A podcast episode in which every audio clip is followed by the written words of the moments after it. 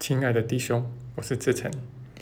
在今天这个录音中啊，我想来跟你分享的是如何突破闷的状态。那么在上一个录音里面呢，我们谈到的是觉醒的条件。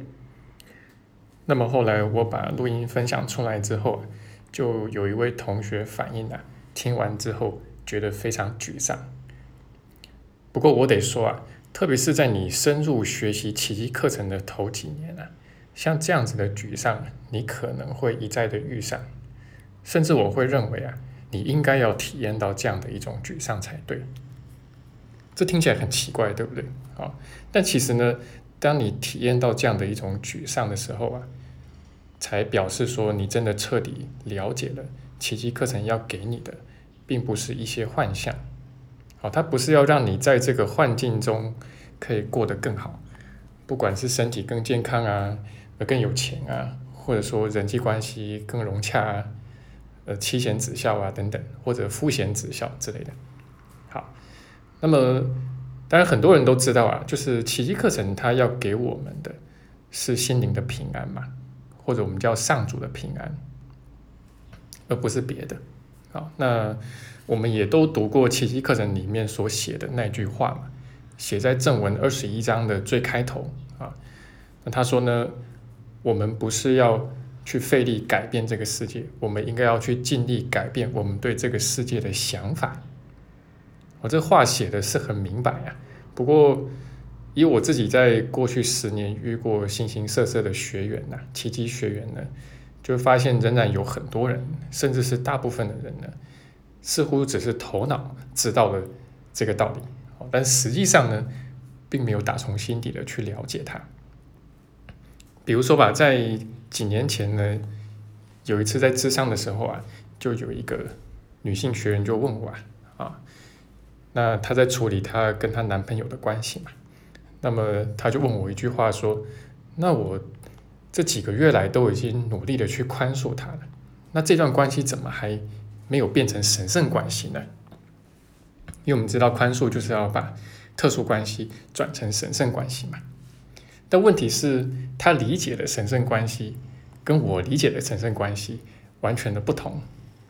为什么呢？因为他理解的就是，既然这个关系转成了神圣关系，这段关系就不应该破裂啊！啊，就说他就不应该分走到分手啊！啊，所以你看，就说，呃，他可能把神圣关系理解成，至少还是有一部分是外在的一个结果。但是我对神圣关系的理解完全是内在的，也就是说，奇迹课程它完全不在意你跟这个人到最后外在的结果是怎么样，也就是说，你们是不是有离婚啊，是不是分手啊，是不是从此不再往来啊，甚至天人永隔之类的，这对他来说都不是重点，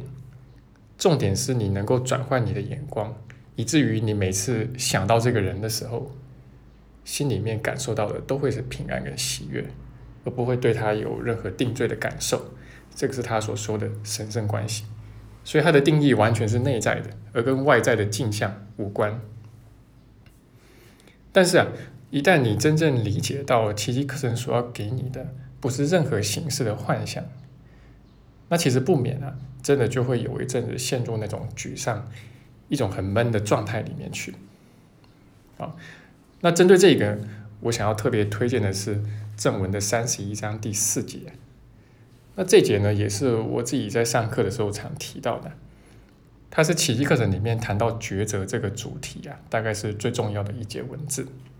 那我也很推荐你去仔细读一读它。那么在正文的三十一之四里面呢，它最重要的一段就特别提到了，意思是说，如果你没有来到谷底的话，你就无法攀上高峰。那这个所谓谷底啊，意思就是说，去认清一切幻象的本质，无非是死亡了。那么这个呢，其实也是三十一之四的重点，他反复的在在强调，一切幻象的本质，无非是死亡。那有彻底认清到这一点的话，才真的可能心甘情愿的去放下这个幻象世界，放下小我，然后一心不乱的去投奔上主啊。那这个就是修行的一个转捩点，而且这样的一个转捩点呢，极为重要。但是当你认识到幻象的本质就是幻象，也就是不存在，也就是死亡的时候啊，其实不免会有一段沮丧期啊。那这个沮丧期到底会持续多久呢？我想你会想问我这个问题啊。但是很遗憾的是啊，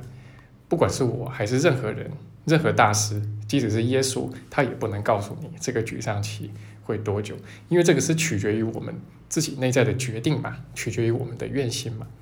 也就是什么时候你愿意下定决心，一心不乱的去投奔上主嘛？因为这个沮丧啊，意味着我们内在有一个部分呢，仍然很渴望在小我的世界还可以得到一些什么奖赏嘛。好，但是我们又开始意识到这个努力不会成功，好，所以我们会有沮丧甚至绝望的感受嘛。那所以关键就在于说，如果我们能够真正下定决心，一心不乱的去投奔上主的话，好，才能够真正去脱离那样的一份沮丧的心境嘛，那你才会慢慢的走出来嘛。好，那我想这个会是脱离沮丧的关键。但是从另外一方面来说啊，允许自己去走过这段沮丧，也是很重要的一件事情。